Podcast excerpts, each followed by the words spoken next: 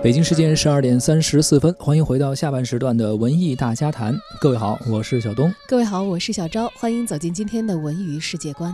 今年是上海越剧院徐王版《红楼梦》首演六十年，由上海越剧院携手北京正义祠共同打造的古戏楼版《红楼梦》正在北京正义祠呃正义祠古戏楼正式唱响。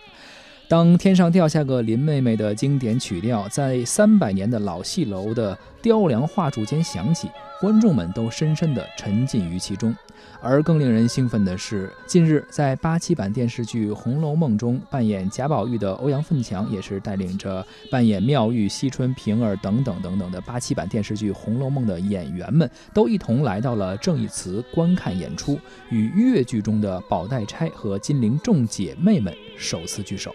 始建于一七一二年的正义祠，迄今已经有三百多年的历史，是我国的历史上第一座整体木结构的室内剧场。而与他同时代出生的曹雪芹，则是在近三百年前写下了传世巨作《红楼梦》。